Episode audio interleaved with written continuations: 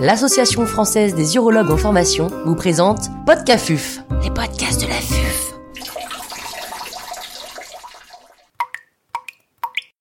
Les traumatismes du rein. Professeur Jean-Alexandre Long, chirurgien urologue au CHU de Grenoble, nous fait part de son expertise. L'intervenant n'a pas reçu de financement.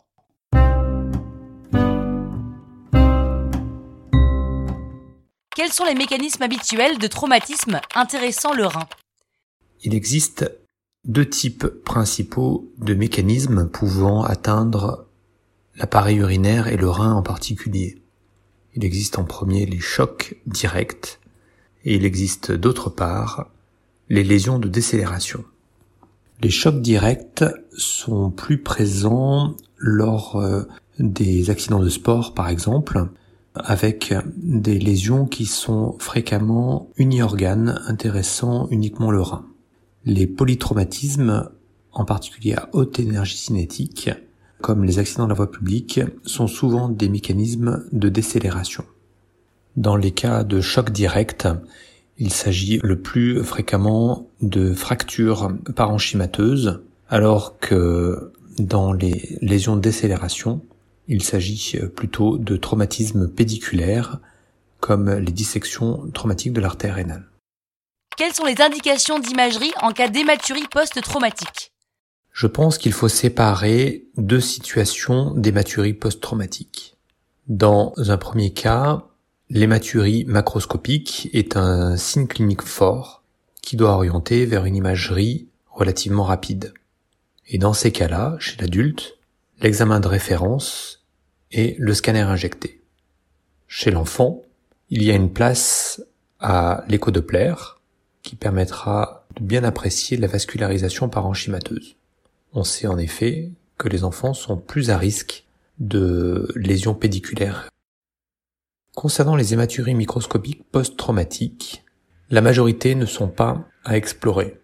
En effet, de nombreuses méta-analyses ont révélé que la proportion de traumatismes graves qui seraient passés inaperçus en cas de non-exploration sont extrêmement rares. C'est pourquoi il faut retenir des messages simples. Une hématurie macroscopique s'explore par scanner injecté une hématurie microscopique post-traumatique se néglige. Faut-il hospitaliser tout patient présentant un traumatisme du rein? Les indications d'hospitalisation pour traumatisme rénal sont assez fréquentes. La majorité des patients hospitalisés sont fréquemment dépolytraumatisés ayant eu des traumatismes graves pour lesquels il euh, paraît peu prudent de laisser rentrer le patient à domicile. Malgré tout, en cas de choc direct, avec un simple hématome sous-capsulaire, des études intéressantes ont permis de montrer qu'il est tout à fait possible de faire rentrer le patient à domicile et de faire une échographie de contrôle aux alentours d'une semaine. Ces hématomes sous-capsulaires sont le grade 1 de la classification de Moore, dite classification de l'American Association for Surgery of Trauma, c'est l'AAST. Quelles sont les indications d'embolisation? Il existe deux attitudes possibles. Soit emboliser précocement un traumatisme du rein, à partir du moment où une fuite artérielle est visible sur le scanner injecté initial, soit emboliser secondairement en cas de dégradation hémodynamique ou de saignement actif avec euh, une perte importante euh, d'hémoglobine nécessitant une transfusion. Les arguments sont valables dans les deux situations. L'embolisation précoce a pour objectif d'interrompre la spirale de l'hémorragie en allant précocement faire l'hémostase d'un vaisseau euh, saignant. Les partisans de l'embolisation secondaire prônent plutôt une embolisation en cas de saignement persistant qui n'aurait pu être tamponné par euh, l'hématome rétropéritonéal. En effet, la grande majorité des saignements, même artériels, ont tendance à s'arrêter spontanément avec euh, l'hyperpression par l'hématome rétropéritonéal. Notre attitude serait plutôt d'aller précocement stopper le saignement par une embolisation précoce. Ceci nécessite d'avoir un plateau technique euh, performant et la possibilité euh, d'avoir recours à l'embolisation percutanée rapide.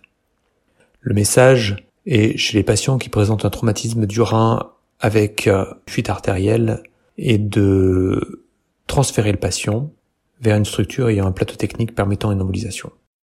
Comment prendre en charge efficacement une rupture de la voie extratrice Une rupture de la voie extratrice, nommée grade 4 de la classification AST, correspond à une fuite urinaire dans le rétropéritoine qui peut être mise en évidence dès le premier scanner initial ou secondairement lors de la réévaluation d'imagerie entre le troisième et le cinquième jour. Les ruptures de la voie excrétrice, nous l'avons montré, n'impactent pas le pronostic fonctionnel du rein à long terme. Les ruptures de la voie excrétrice, en effet, ne modifient pas le pronostic fonctionnel. La question est de savoir quand drainer une rupture de la voie excrétrice. La majorité des lésions se réparent spontanément sans avoir à mettre en place de drainage, que ce soit externe percutané ou par voie euh, endo-urologique. Le message est donc de prendre en compte l'état clinique du patient et de n'envisager une dérivation de la voie excrétrice uniquement en cas de sepsis ou de caillotage occasionnant une colique néphrétique. À ce moment-là, à partir du moment où il y a une, euh, rupture de la voie excrétrice symptomatique, la chronologie est plutôt de mettre en place une dérivation urinaire, type sonde double J, dans un premier temps, de mettre en place une antibiothérapie en cas de sepsis, et en cas d'absence euh, de réponse clinique, d'envisager un drainage de l'urohématome, que ce soit par voie percutanée, par un drain radiologique, ou alors par une courte lombotomie. Existe-t-il encore des indications de chirurgie dans le traumatisme du rein?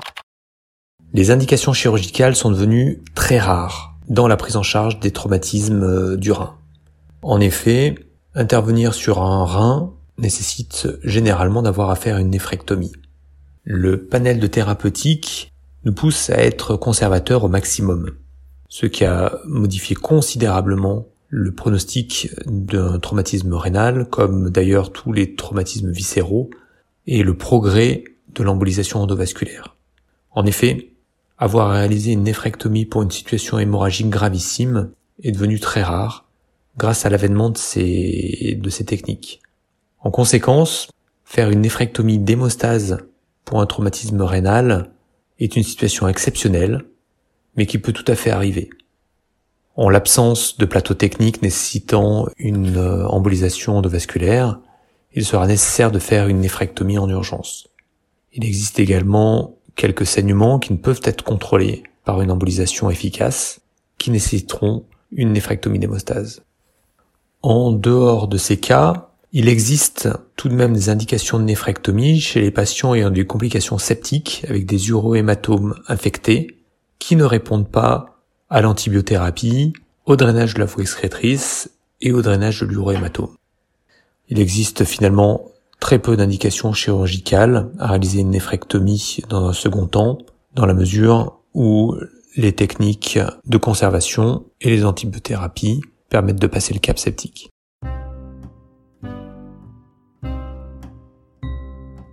Un grand merci au professeur Jean-Alexandre Long pour ses conseils précieux. C'était Podcafuf, les podcasts.